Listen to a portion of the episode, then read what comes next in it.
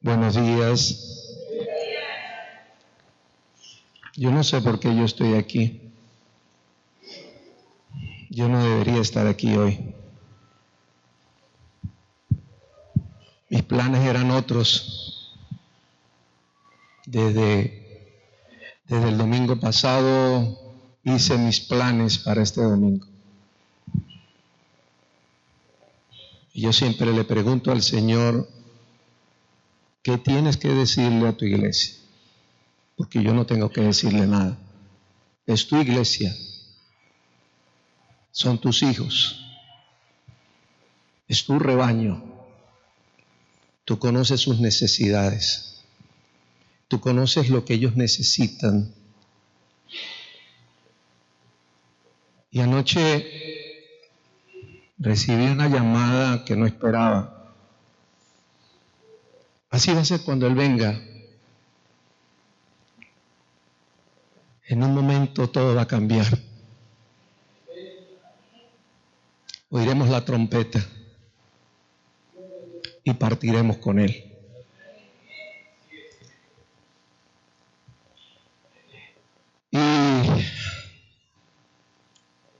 Después de que recibí la llamada, llamé a la iglesia, por la gracia de Dios.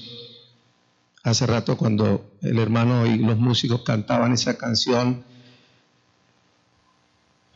yo digo sí. Hace ocho meses el Señor me llamó, me llamó a cuidar un redil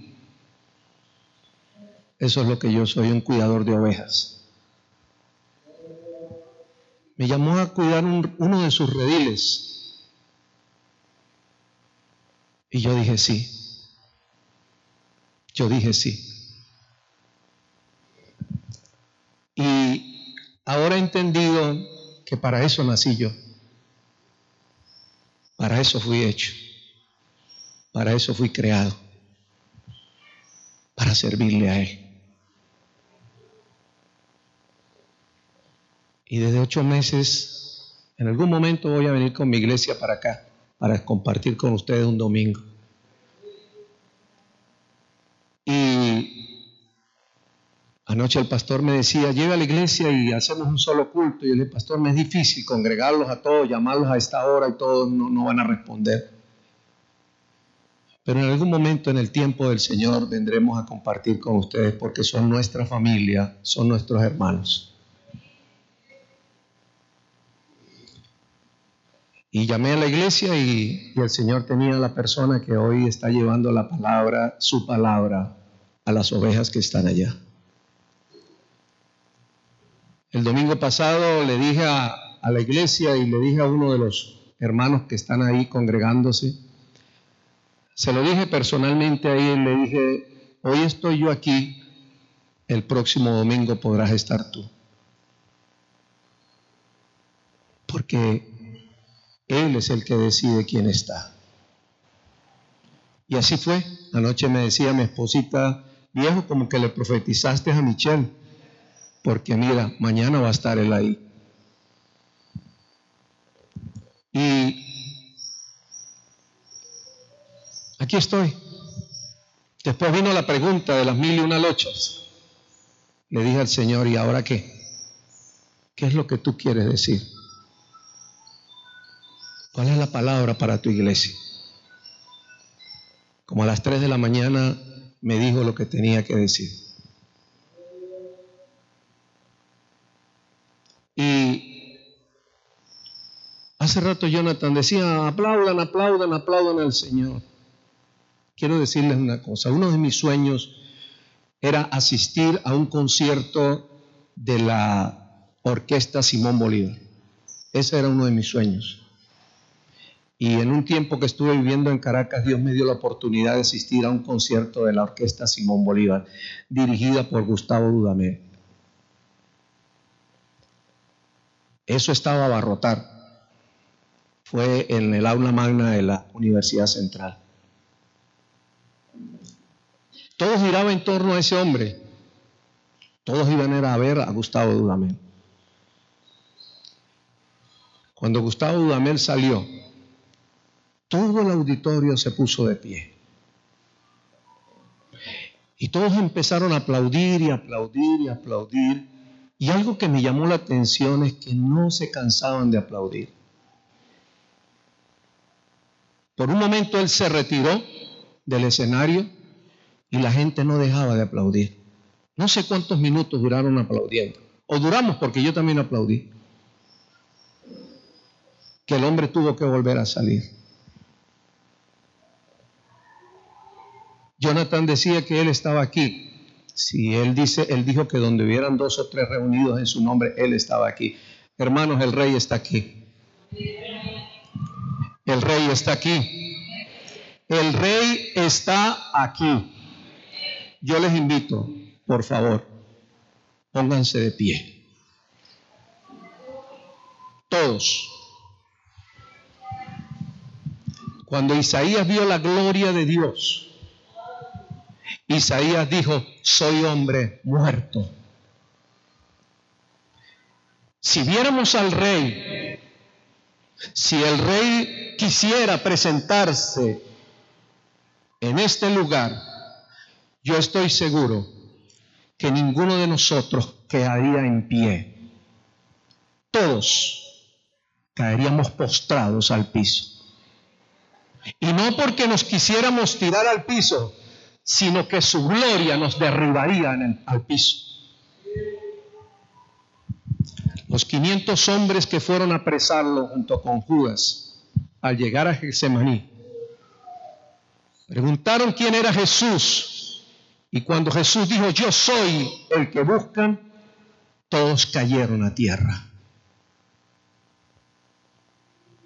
El rey está aquí. Y eso tenemos que aprendérnoslo. Y no solo aprenderlo, sino debemos entenderlo y conocer eso, esa verdad. Que cada día que usted viene a este lugar, a este recinto santo, porque él le dijo a Moisés, quita el calzado que hay en tus pies, porque el lugar en que estás es tierra santa. No porque era una tierra santa, era una tierra como cualquiera de las tierras. Era su presencia la que la hacía santa. Y desde esa puerta en adelante, cuando usted cruza esa puerta de ahí en la calle, de esa puerta en adelante, usted está entrando a un lugar santo. Casa de Dios. Casa de Dios. Aquí vive el rey. Está en la casa de él.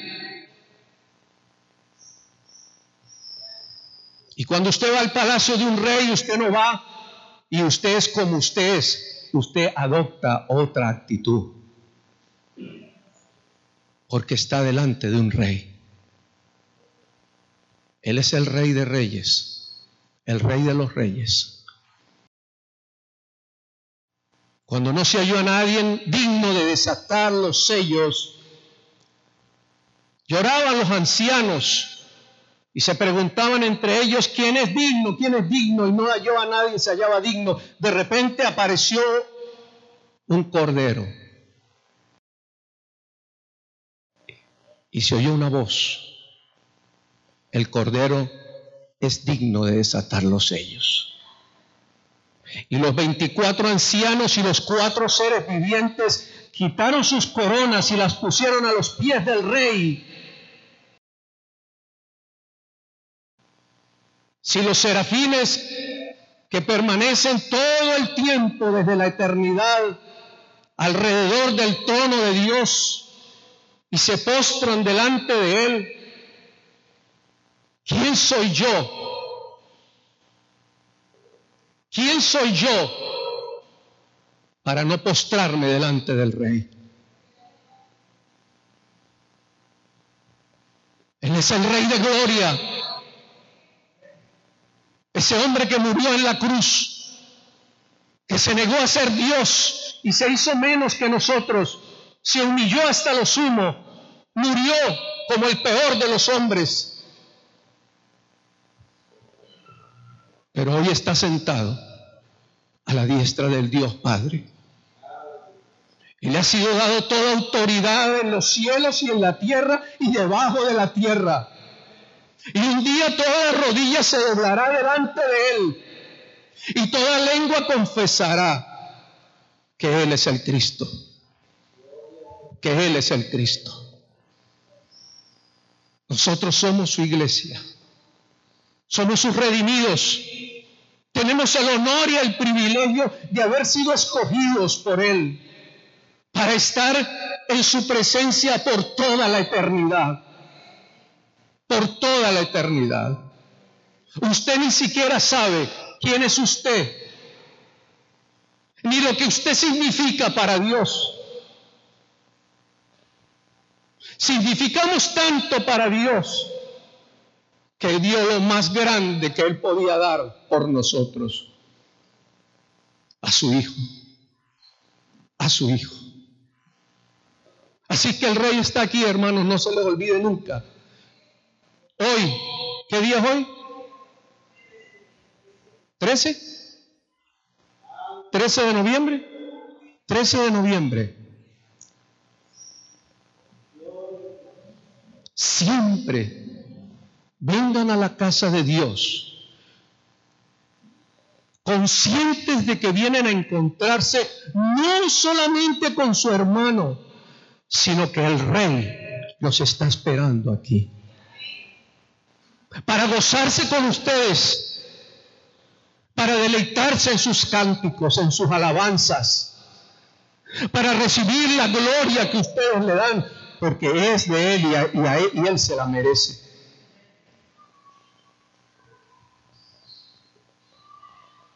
Es tiempo, cuando estamos aquí, de entregarle todo al Rey. De olvidarse de su mamá, de su papá, de su esposa, de sus hijos, de su teléfono celular, de sus negocios, de todo, de todo, de todo. Porque Él dice, todo lo que hagáis, hacedlo de corazón para Él. Y si no hacemos eso, así, no lo merecemos. No lo merecemos. Así que hermanos, habiendo dicho este preámbulo, yo en mi iglesia les digo, ¿cuántos vinieron hoy? Poquitos, no tantos como ustedes. No sé si algún día llegaré a tener este número de gente o, o, me quedaré con los que él hasta ahora me ha dado. Él no tuvo sino doce. No sé cuántos él me dará a mí para que le cuide. ¿Cuántos vinieron? Dicen, veinte. Ellos ya saben que no son 20, son 21. Son 21. No se les olvide que además de ustedes, el rey está aquí. Así que aplaudamos al rey.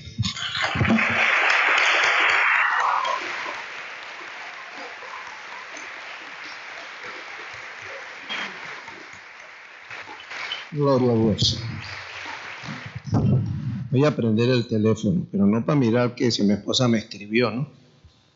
En estos días le dije a un hermano, estábamos hablando de fútbol, y yo le dije, si yo fuera dueño de un equipo, yo buscaría, metería en el equipo mujeres.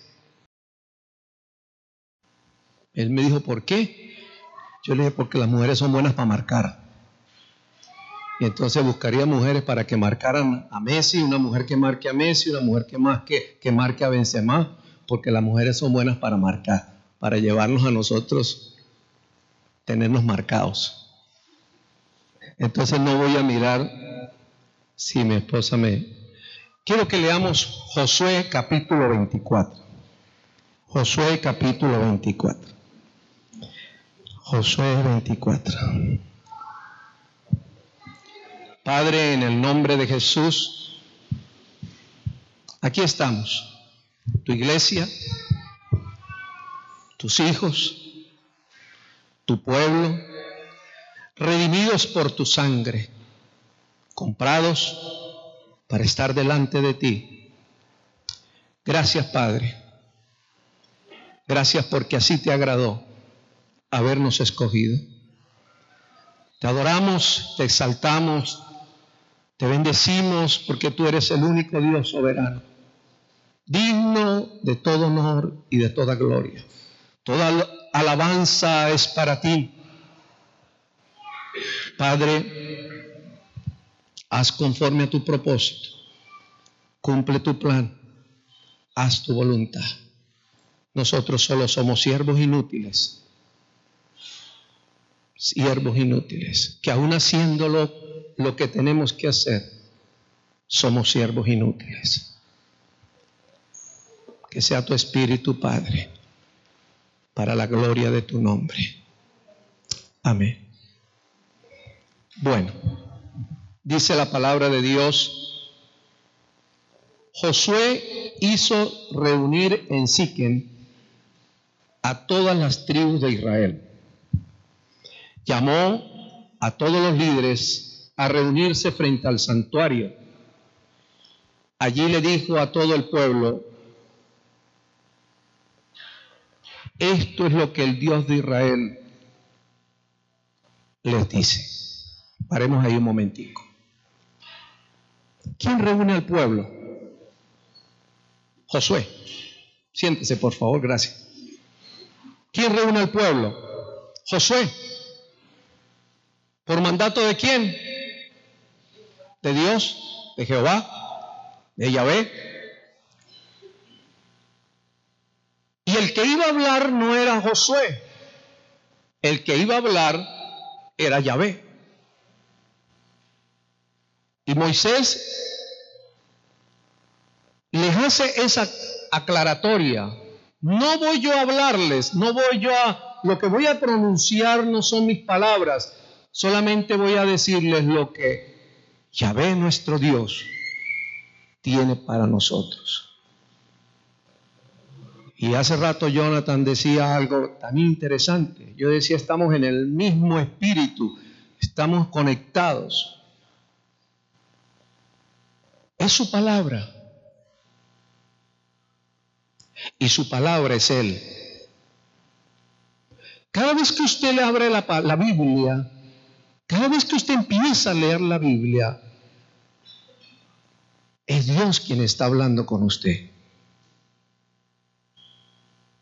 La palabra y Él son lo mismo, porque Él es la palabra. Él es la palabra. Y entonces lo que hoy vamos a oír es su palabra.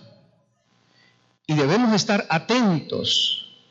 Como decía, como dijo en una oportunidad el Señor, el que tenga oídos para oír, oiga lo que el Espíritu dice a la iglesia. Hace mucho tiempo sus antepasados vivían en Mesopotamia y adoraban a otros dioses. Uno de, los, de sus antepasados fue Terat, el padre de Abraham y Nahor. Desde ese país conduje a Abraham por toda la tierra de Canaán. Le dio un hijo que se llamó Isaac y de él nació una familia numerosa. A Isaac le di dos hijos, le di dos hijos que se llamaron Jacob y Esaú. A Esaú le di la región montañosa de Seir, pero Jacob se fue a Egipto con su familia. Más tarde envié a Moisés y a Aarón para liberar a los antepasados de ustedes, pero a los egipcios les causé grandes desastres. De ahí, de allí hice salir a los antepasados de ustedes y los guié hasta el mar de los juncos. Cuando los egipcios los persiguieron con carros de guerra y caballos, me pidieron que los salvara. Entonces yo puse mucha oscuridad entre ellos y los egipcios e hice que el mar se los tragara y se ahogaron. Ustedes saben bien todo lo que yo hice en Egipto. Después vivieron mucho tiempo en el desierto hasta que los traje a la tierra de los amorreos, al este del río Jordán. Los amorreos salieron a combatirlos, pero yo les di la victoria a ustedes y así conquistaron ese territorio. Después, Balad, rey de los moabitas, se puso en contra de ustedes y mandó a llamar a Balaam. Le pidió que los maldijera, pero yo no se lo permití y él tuvo que bendecirlos.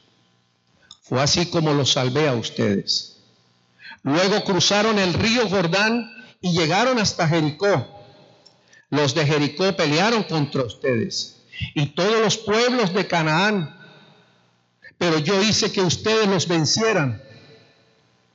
No fueron ustedes los que derrotaron a los dos reyes amorreos, sino que ellos huyeron porque yo los hice temblar de miedo. Yo les di a ustedes esas tierras, no tuvieron que trabajarlas ni edificar ciudades, ahora viven allí y comen uvas y aceitunas de huertos que jamás plantaron.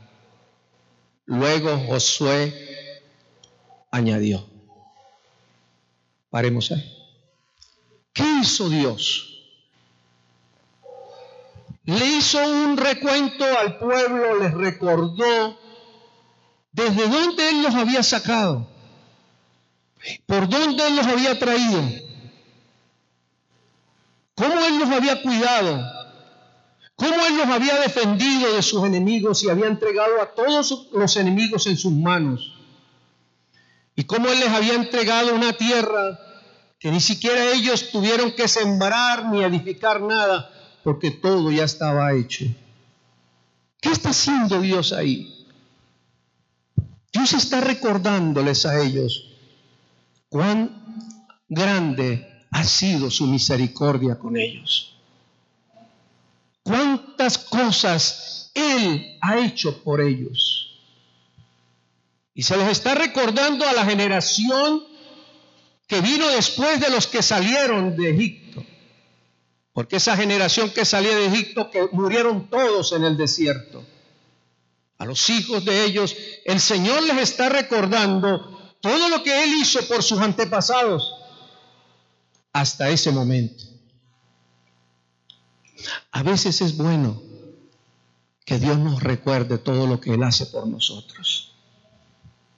Porque a nosotros se nos olvida todo lo que Dios ha hecho por nosotros hasta el día de hoy. Y se nos olvida algo interesante, que no es que nosotros hayamos hecho esas cosas, es que Él las ha hecho para nosotros. Cuando alcanzamos los logros, las metas, los sueños, cuando empezamos a tener, cuando empezamos a hacer, Creemos que somos nosotros. Sí, somos nosotros. Pero Él dijo, sin mí ustedes nada pueden hacer. No podemos olvidarnos que son por su misericordia que nosotros no hemos sido destruidos. No podemos olvidarnos que nosotros no merecemos nada que si fuera por la justicia de Dios, ya todos nosotros estuviéramos en el infierno. Pero Él satisfació su propia justicia porque no había quien pudiera satisfacerla. Y Dios nos recuerda hoy, pasa un, recuento, hace un inventario de todo lo que Él ha hecho por ti hasta el día de hoy.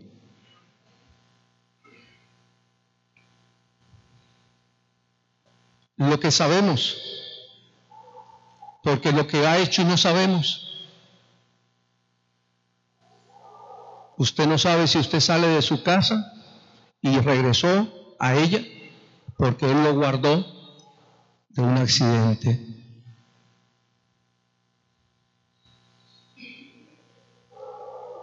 Entonces, volvamos por un momento a esos, a esos tiempos, a esos momentos, y veamos todo lo que nosotros le debemos al Señor. Somos deudores del Señor. Nuestros hijos, ¿quién nos los ha dado? Dios. nuestras familias. A veces tenemos las cosas y damos por sentado que las tenemos. Cuando mi esposa se va hacer sus diligencias y yo paso todo el día solo, en la tarde ya me hace falta. Noto su ausencia, su vacío. Y veo todo lo que ella hace en casa y todo lo que ella me da a mí. Dios está ahí. Y nos paramos en la mañana y vivimos cada día, pero no nos detenemos por un momento y ya va, ya va. Señor, hoy me diste esto y esto y esto y esto y esto, ayer me diste esto y esto. Dios mío, llenaría una libreta de tantas cosas que Dios ha hecho por mí. Y entonces Josué llega y le dice al pueblo,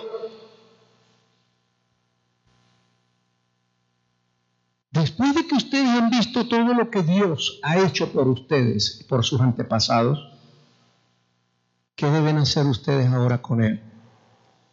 Dice Josué, respeten a Dios. Respeten a Dios. Obedézcanlo. Sean fieles y sinceros con Él. ¡Wow! A veces no somos así con Dios. A veces no somos agradecidos. y no somos fieles como Él se lo merece. Y no lo amamos como Él está esperando que lo amemos. Cuando veníamos en la buceta, mi esposa se quedó en la Concordia para bajar hasta el, hasta el templo, a la iglesia. Y yo le dije, mi amor, nos tenemos que separar. Y me acordé de este texto y le dije, Jesús dijo, el que no ama, el que no me ama a mí más que a su esposa, no puede ser mi discípulo.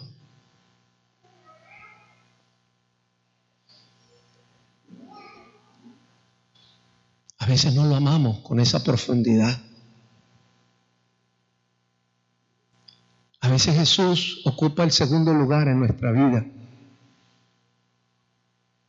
El primer lugar están otras cosas y otras personas. Y Josué se lo dice aquí al pueblo, desháganse de los dioses que sus antepasados adoraban en Mesopotamia, en Egipto, y obedezcan solo a Dios. Dioses, yo los llamaría ídolos, porque los dioses del mundo son ídolos. Pero ídolos no es solamente una estatua de yeso o de metal. Ídolo es todo aquello o todo aquel que ocupa el lugar de Dios en mi corazón.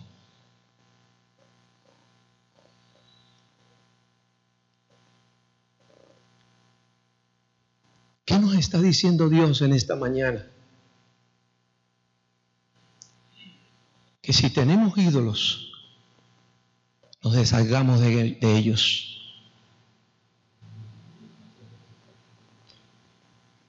Si usted ama más a sus hijos que al Señor, deshágase de esos ídolos. Si usted ama más a sus padres que el Señor, deshágase de esos ídolos. Si usted ama más su vida que al Señor, deshágase de su vida. Porque Él dijo, el que pierda su vida la hallará. El que pierda su vida por causa de mí, éste la hallará.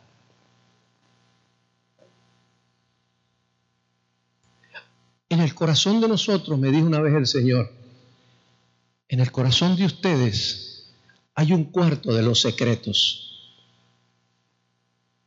Y ustedes no me han querido entregar las llaves de ese cuarto. Muchos de mis hijos tienen un cuarto secreto en sus corazones. Eso me lo dijo el Señor un día orando.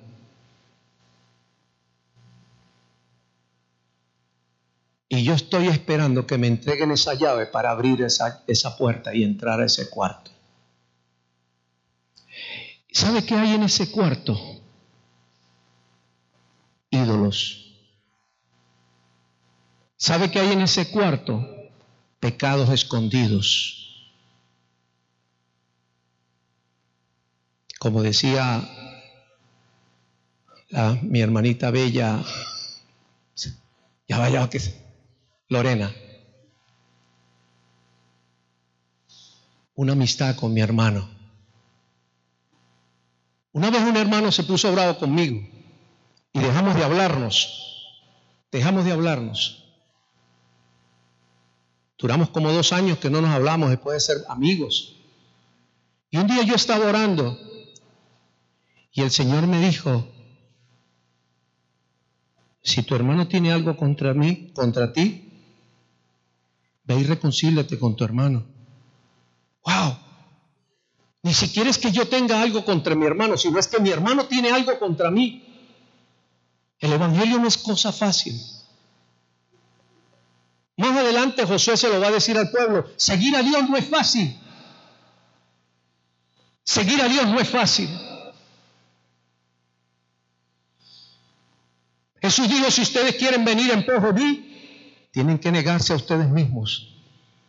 Tienen que tomar su cruz cada día y venir en pos de mí, seguirme. Yo agarré el teléfono y llamé al hermano y él se alegró cuando me escuchó. Y yo le dije, hermano, si yo hice algo contra usted que lo ofendió, quiero que me perdone. No, Armandito, usted no hizo nada. No, no, tranquilo, no ha pasado nada. ¿Dónde está? Yo le dije, estoy en tal lugar. Me dijo, espéreme ahí que ya voy a buscarlo. Y llegó en su carro a buscarme. Móntese. Venía con su esposa y sus hijos. Móntese. Y me monté. Y me llevó por allá para Capacho, para donde está la chicharronera. Y nos hemos metido una pasada de chicharrones allá y de, y de cochino allá en la chicharronera.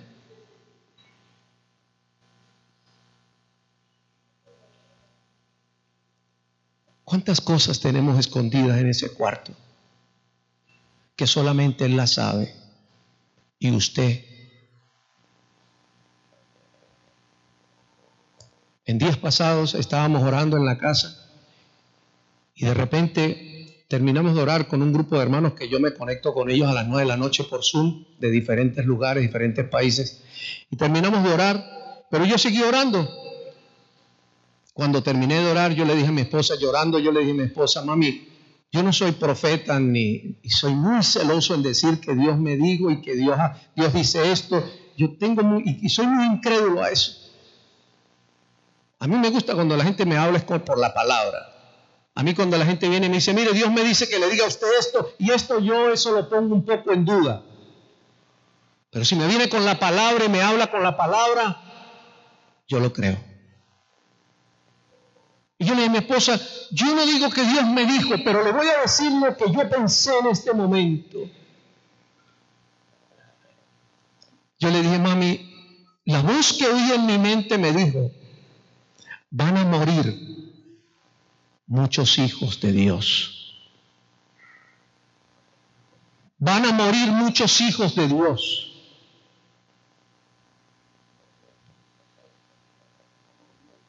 Yo le pregunté después al Señor en oración y le dije, Señor, ¿cómo así?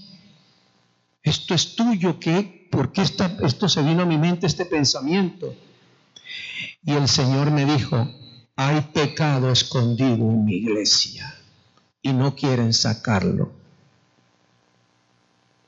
Y no estoy hablando de la iglesia cruzada de fe, ni estoy hablando de mi iglesia, estoy hablando de la iglesia de Jesucristo a nivel mundial.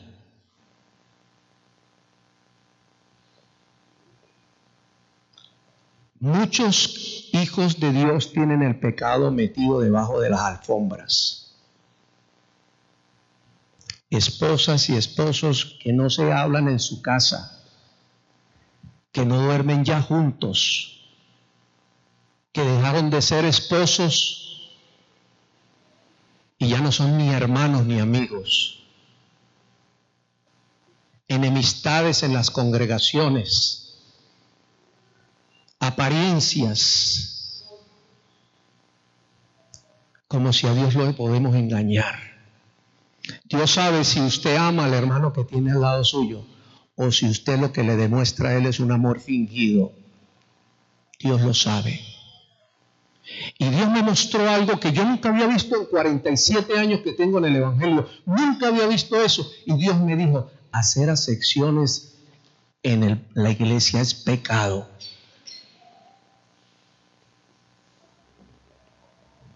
Y eso está en Santiago.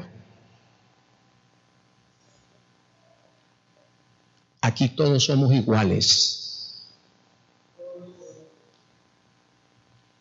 Y el que se cree que es más que otro está equivocado.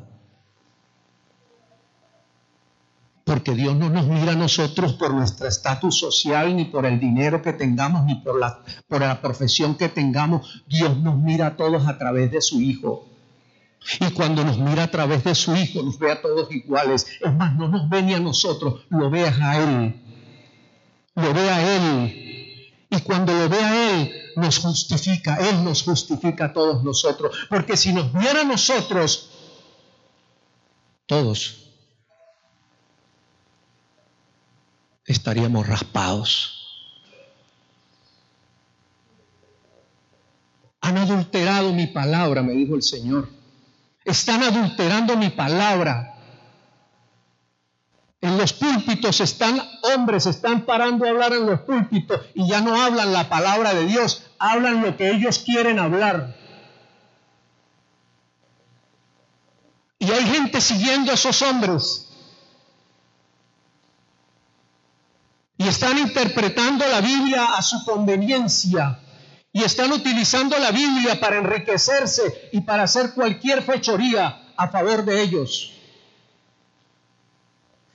Y Dios está viendo todo eso.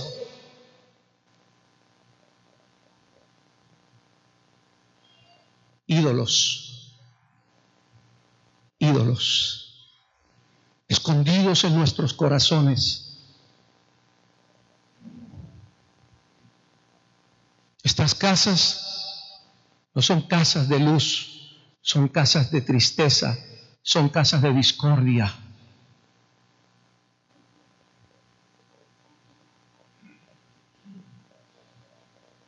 Y a veces le echamos la culpa a los gobiernos y le echamos la culpa a los presidentes por la situación que está el mundo. ¿Sabe quién es el culpable de que el mundo esté como esté? Nosotros. Nosotros la iglesia de Jesucristo.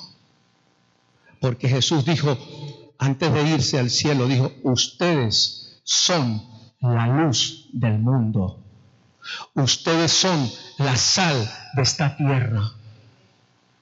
Y la sal está para impedir que las cosas se dañen. Y cuando la sal deja de ser sal, cuando se vuelve insípida, no es porque ella puede dejar de sentirse el sabor salado. La única forma en que la sal se dañe es que se contamine.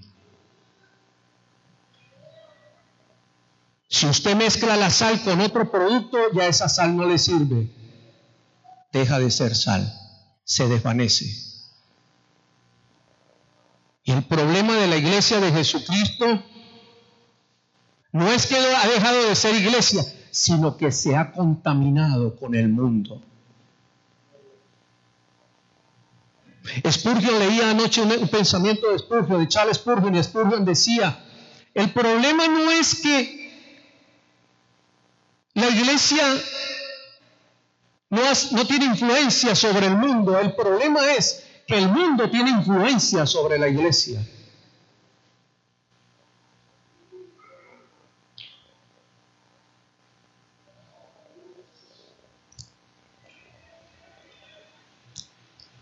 Si no quieren serle obedientes, decidan hoy a quién van a dedicar su vida.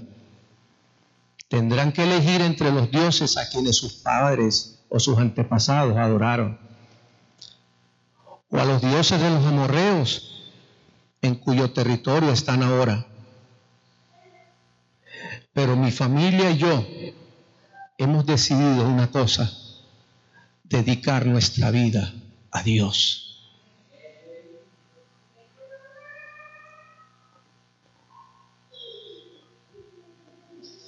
mí me gusta que la gente me ayude porque yo la, la, allá en la iglesia no son este tipo de predicaciones, allá nosotros hacemos hablar como una familia. Ellos me escuchan y alguno quiere eh, decir algo, yo lo dejo que lo diga.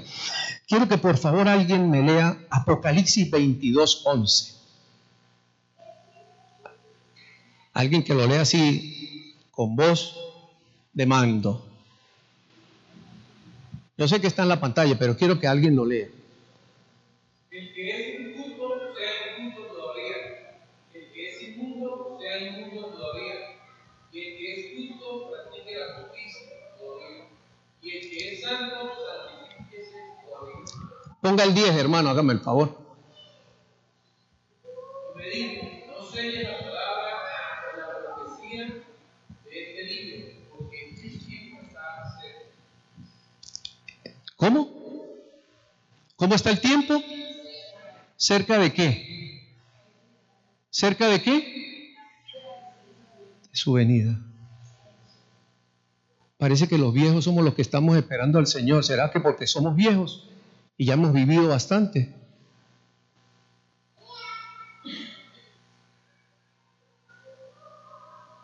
Un tío mío que murió hace unos meses atrás en Caracas era pastor. Un día le dijo a su esposa, le dijo, mi amor, esta tierra ya no vale la pena estar. Yo quiero irme con el Señor.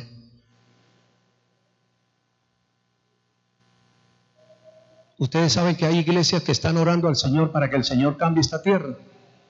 Ayunan, vigilan, hacen cadenas de oración pidiéndole al Señor que el Señor transforme los países, cambie las economías. Pues les tengo una noticia. Para mí, según la Biblia, eso no va a suceder porque el tiempo está cerca. ¿Sabe qué va a suceder? Que se va a montar un gobierno mundial.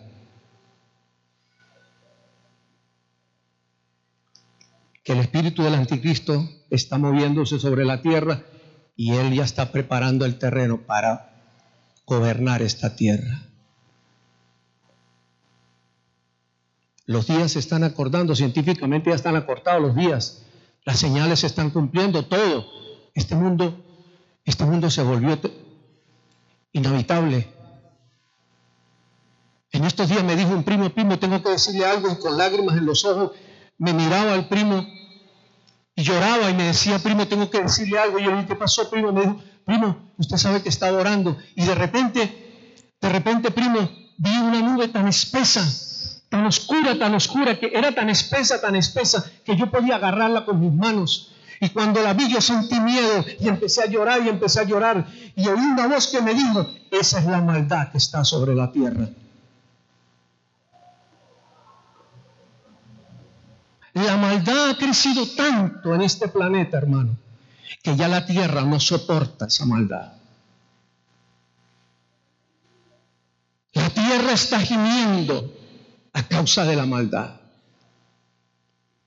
Y la maldad es como un virus, se ha metido hasta, hasta lo más escondido. Maldad en los niños. Ahorita veo un niño de dos años y usted lo ve haciendo cosas y haciendo cosas. Y en las escuelas, niños de cinco años los encuentran en los baños haciendo cosas. ¿Cuándo eso se veía? No, eso no se veía antes. Y todo lo que está sucediendo hoy en día es a causa de eso. La maldad ha aumentado sobre la tierra.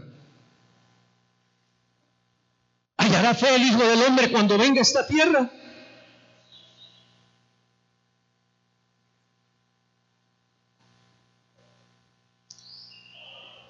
Y mientras eso está pasando, mientras el mundo, su maldad avanza, la iglesia del Señor está retrocediendo.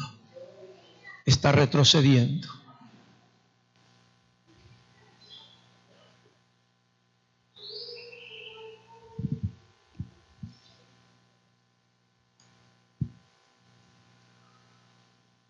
¿Cómo responde el pueblo? Nunca abandonaremos a nuestro Dios.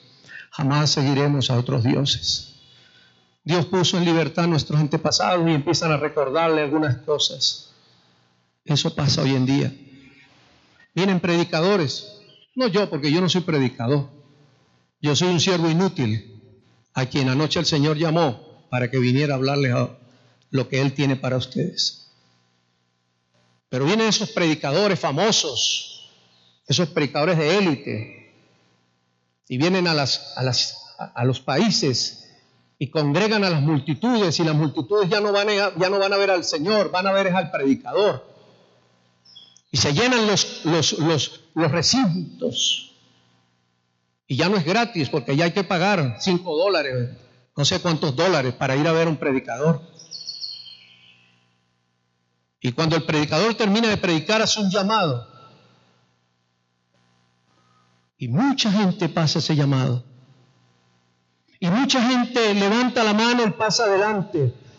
Y lloramos, gemimos y le pedimos perdón a Dios. Termina el momento, nos vamos de nuevo a nuestros quehaceres y todo sigue igual. Llego a la casa y no hago las paces con mi esposa. No llamo al vecino para decirle, vecino, vamos a arreglarlo, vamos a arreglar nuestra situación porque Dios no quiere que vivamos así.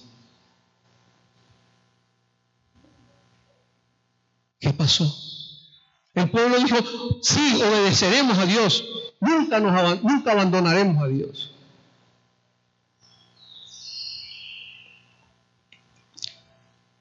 Adrenalina, emocionalismo del momento. Cuando Juan dice, el tiempo está cerca, yo les voy a decir una palabra que el Señor me mostró.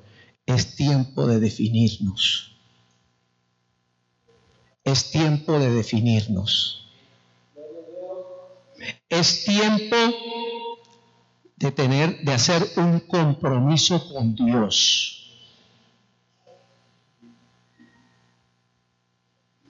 Pero antes de hacer ese compromiso, antes de, hacer esa decisión, de definirme con quién me voy a quedar, del lado de quién voy a estar, tenemos que sentarnos a calcular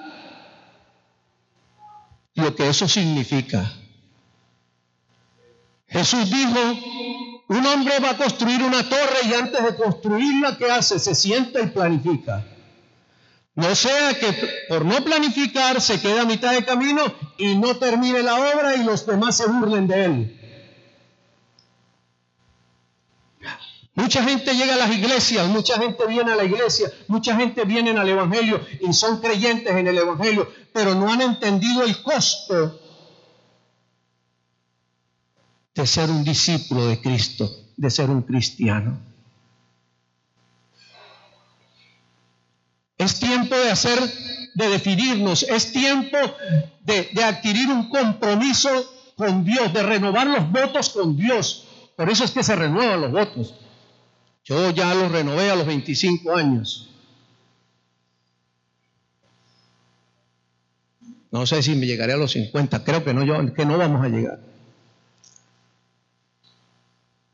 Porque renovar los votos le hace a uno recordar las promesas que se hicieron Cuando uno llega al Señor, uno le promete al Señor muchas cosas. Yo te amo cuando cantamos. Le decimos muchas cosas al Señor. Pero a veces yo digo, Señor, ¿cuántas de esas cosas que estoy cantando son verdad? O simplemente estoy cantando como cantar una canción del mundo, como, como seguir la letra de una canción del mundo. Lo que estoy cantando es la letra de una canción pero el espíritu de la letra, el espíritu de la canción no es una verdad, no es una realidad en nuestras vidas.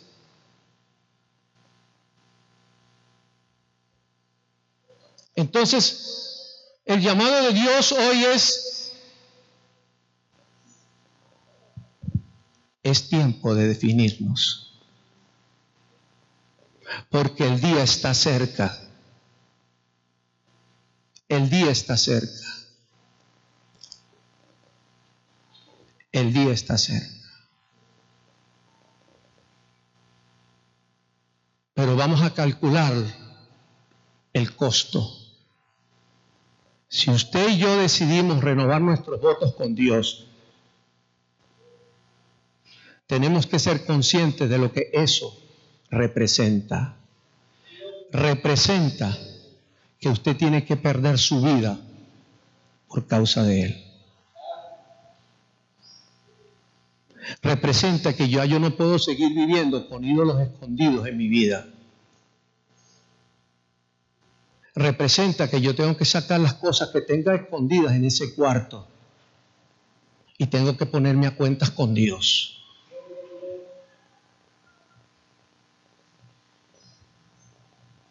Eso representa el costo de definirme por Dios. Cuando, Moisés, cuando Josué muere y quedan los jueces que estaban con él, el pueblo se mantuvo en obediencia a Dios. Pero una vez que murió el último juez, el pueblo se olvidó de Dios y se volvió atrás. Y Dios tuvo que empezar a levantar jueces para que el pueblo los recogiera y el pueblo volviera otra vez al camino. No había compromiso. Cuando ellos le respondieron a Josué eso, ellos no lo estaban haciendo comprometido, no se comprometieron, inclusive hicieron el pacto, ¿no? Porque Josué los llevó a hacer un pacto en ese momento y ellos hicieron un pacto con Dios en ese momento. Y Josué les advirtió y le dijo, cuidado si van a hacer el pacto en vano, porque Dios no se los va a perdonar y Dios los va a matar. El apóstol Pablo dijo, horrenda cosas caer en manos de un Dios vivo. Hay dos personas con las que no se puede jugar, con Dios y con el diablo. Porque en los dos casos la llevamos a perder.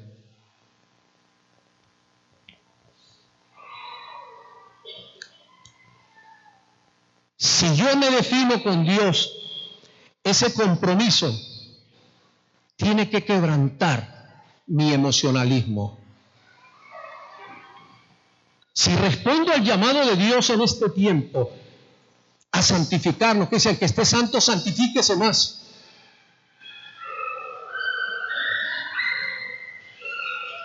Y quiero confesarles un pecado. que Dios me dijo que se los confesara. Y esa es una de las razones por las cuales Dios me trajo aquí hoy, para confesarles un pecado a ustedes, mi amada Iglesia Cruzada de Fe.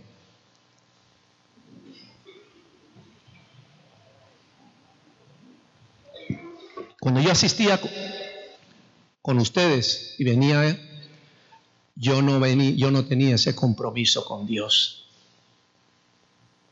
Yo estuve entre ustedes y nunca tuve ese compromiso con Dios. Y por eso era que a veces venía y a veces no venía. Por eso es que no me importaba la hora que llegara al servicio. Y el hermano Alejandro me decía, hermano, pero llegó tarde.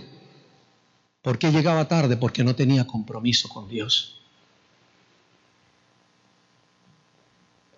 Y hacían actividades en la iglesia y yo nunca participaba.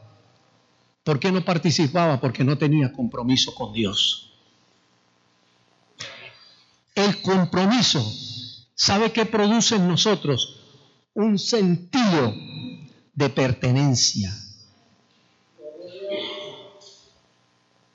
El que está comprometido no viene a la iglesia, no viene al Evangelio a estar viendo los efectos de la iglesia, ni los efectos de, nadie, ni, ni de los efectos del Evangelio. El que está comprometido viene a aportar, viene a ayudar, viene a colaborar, viene a unirse. El que está comprometido y tiene un sentido de pertenencia, sabe que nosotros somos la iglesia de Cristo y que somos una familia y ese sentido de pertenencia me hace ver a mi hermana, me hace ver a mi hermano, me hace ver al que está ahí a mi lado como familia mía, como parte de mí, y me hace ese sentido de pertenencia, me hace entender de que Él no tiene que estar solo en este mundo. Yo soy su hermano, yo soy su familia, Y la Biblia dice que tengo que llorar con el que llora y reír con el que ríe. Y si mi hermano está pasando una necesidad, yo tengo que estar con mi hermano en esa necesidad. No es si yo quiera, es un mandato de Dios.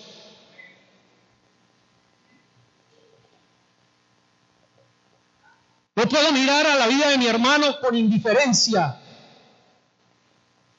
No puedo tener comida en mi casa cuando yo sé que algún hermano no tiene que comer hoy en su casa.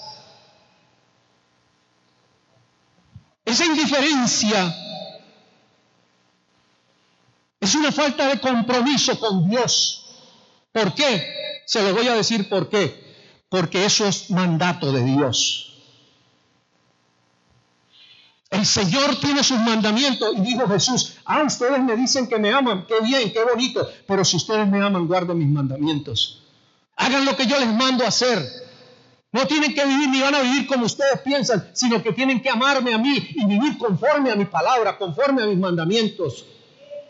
Si usted ve a un hermano tener necesidad y él, usted cierra su corazón a ese hermano y lo que le dice es, hermano, yo voy a orar por usted, sabiendo usted que usted tiene el dinero, que usted tiene cómo solventar la necesidad del hermano y no lo hace, eso es pecado. ¿Y sabe por qué es pecado? Porque usted está desobedeciendo un mandato de Dios.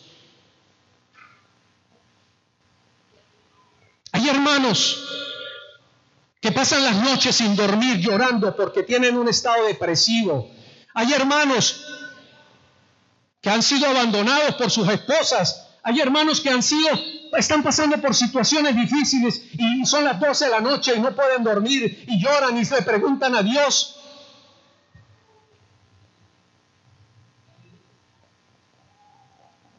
Y lo más triste es que nosotros sabemos la situación de ellos.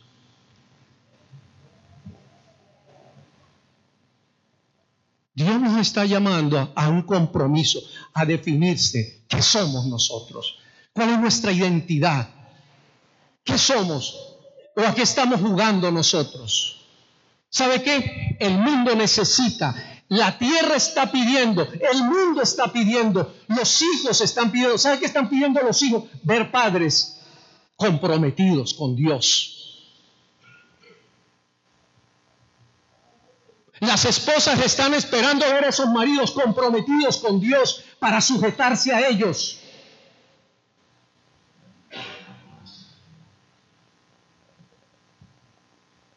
Las empresas están esperando ver empleados comprometidos. Tenemos que comprometernos con Dios si en verdad decidimos quedarnos con Él.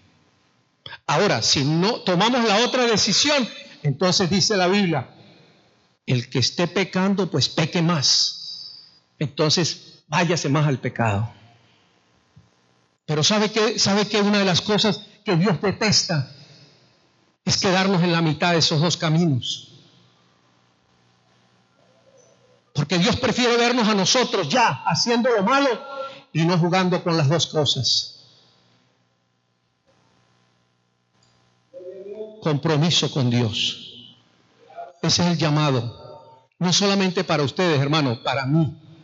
Este mensaje es para mí primeramente. Este es el mensaje que yo le traigo a ustedes, es el mensaje que Dios nos trae a todos nosotros y entre eso me incluyo yo primero, porque yo digo como Pablo, yo soy el primero de los pecadores.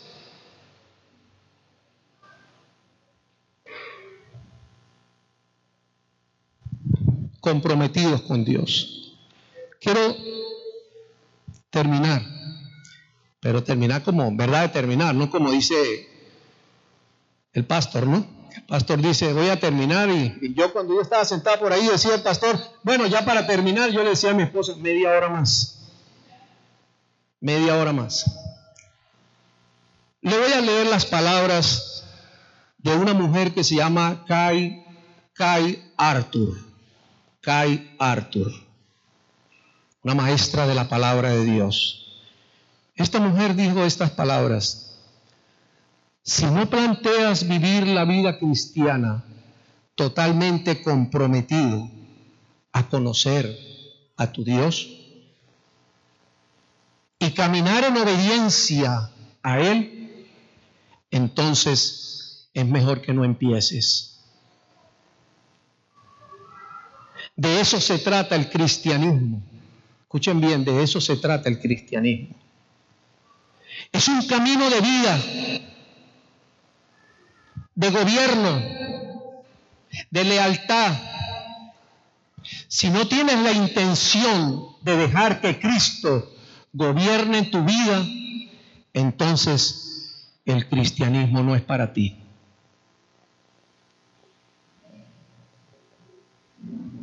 Si no tenemos la intención de que Cristo sea el Señor de nuestra vida, entonces el cristianismo no es para nosotros. El cristianismo es para aquellos que están dispuestos a darlo todo por el Señor. Y por eso Él dijo, si ustedes quieren ser mis discípulos, tienen que darlo todo por mí. Porque así lo hizo Él. Él lo dio todo por nosotros. Él se despojó de todo por amor a nosotros. Él se negó a ser Dios por amor a nosotros. ¡Wow! ¡Qué tremendo! Mire, mire, mire que nosotros, yo a veces yo digo a mi esposa y yo a veces me digo, wow, nosotros somos tremendamente orgullosos y nosotros a veces nos creemos que somos más que Dios y más importantes que Dios. Dios, Dios deja su trono de gloria. Dios se despoja de su divinidad de su gloria, de sus poderes. Dios se despoja de todo. Se hace hombre, se hace menos que los hombres, se humilla, viene a servir, complace la voluntad del Padre, muere en esa cruz, hizo todo Dios. Y Dios me pide a mí que yo tengo que entregar mi vida, que yo tengo que renunciar a mis deseos,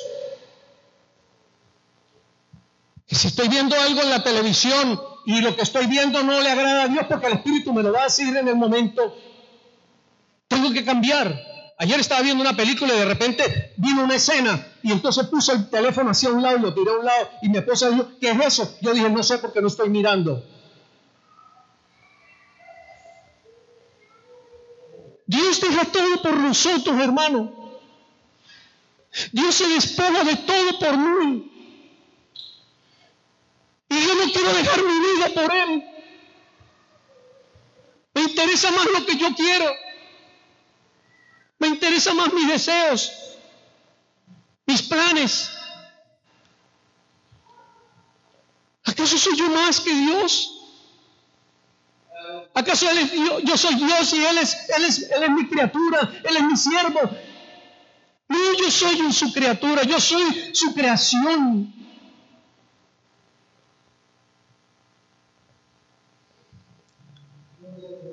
Pero el diablo nos metió eso en la cabeza en el huerto del Edén. Y el diablo nos dijo, ustedes serán dioses. Y el hombre se lo creyó.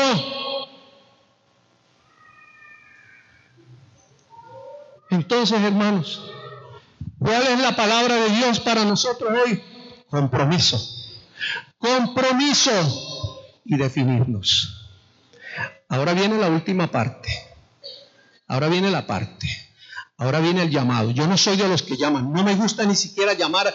A mí no me gusta ni siquiera decir, quienes aceptan al Señor, levanten la mano y pasen aquí. Yo a mí no me gusta eso. Nunca me ha gustado eso. Hacer llamados. Así era Spurgeon. Spurgeon nunca llamaba a la gente a aceptar a Cristo. Él predicaba el Evangelio y el Espíritu Santo convertía a la gente.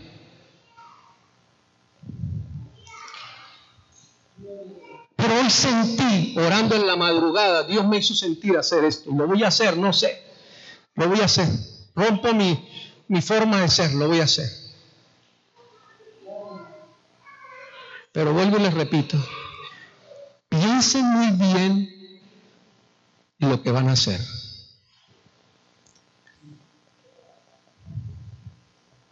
Piénsenlo muy bien.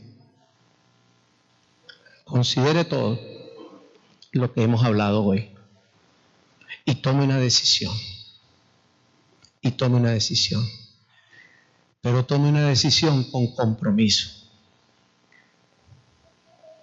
Tome una decisión sabiendo que de ahora en adelante usted se va a santificar más de lo santo que es.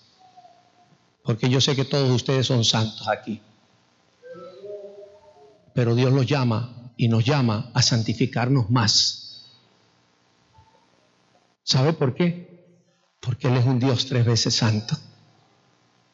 Y dice la Biblia que sin santidad nadie verá al Señor. Solo los de limpio corazón, ellos verán a Dios. Solo los de limpio corazón. Jóvenes,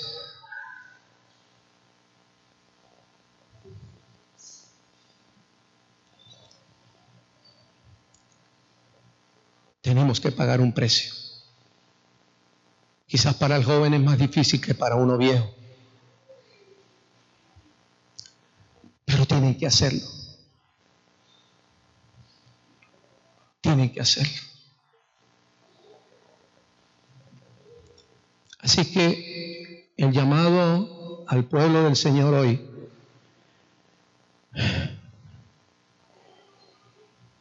delante de Dios estamos.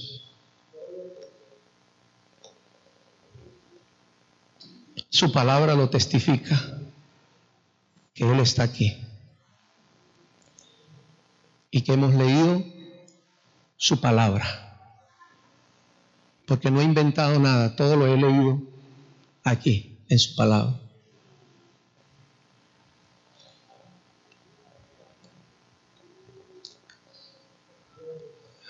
Yo voy a hacer las veces de Josué. Lo hice hace 47 años y 47 años después voy a volverlo a hacer. Lo hice cuando tenía 14 años de edad y ahora a los 63 años lo voy a volver a hacer. Ya canoso, cuando lo hice no tenía canas, ahora canoso lo voy a volver a hacer.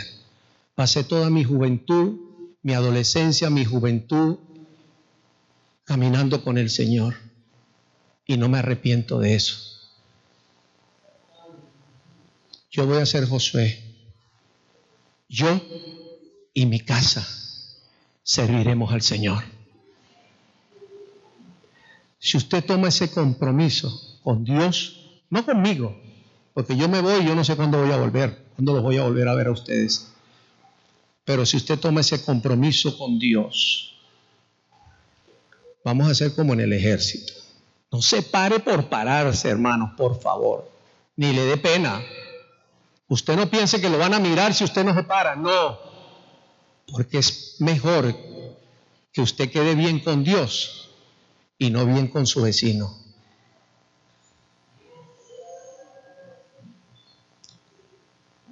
Los que están dispuestos a asumir este compromiso en este tiempo de caminar con el Señor, no es fácil, hermanos, pero hay algo a nuestro favor. Está el Espíritu Santo y estamos uno con el otro. Si nos unimos, nos damos ánimo. El pastor está allá en el, en el hospital. Lo llamamos, yo lo llamé anoche a las 11, lo llamé a las 10. Si lo llamamos, si nos interesamos en el problema de él, si estamos ahí, pastor, ya almorzó, necesita que le llevemos almuerzo. Esta mañana me estaba comiendo yo el caldito en la mañana y estaba pensando, uy Señor, ¿cómo, cómo le gustaría, cómo le serviría un platico de caldo esto al pastor después de pasar la noche allá?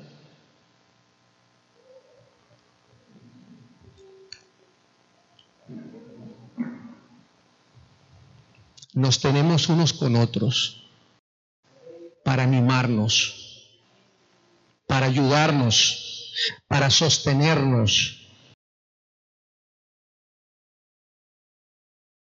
Y Jesucristo dijo, yo he vencido al mundo.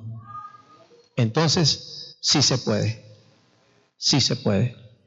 ¿Ustedes creen que se puede? Si se pueden, los que creen que se pueden, yo les pido que se pongan de pie. Se pongan de pie delante de Dios. Yo ni los voy a mirar, el que los tiene que mirar es el Señor.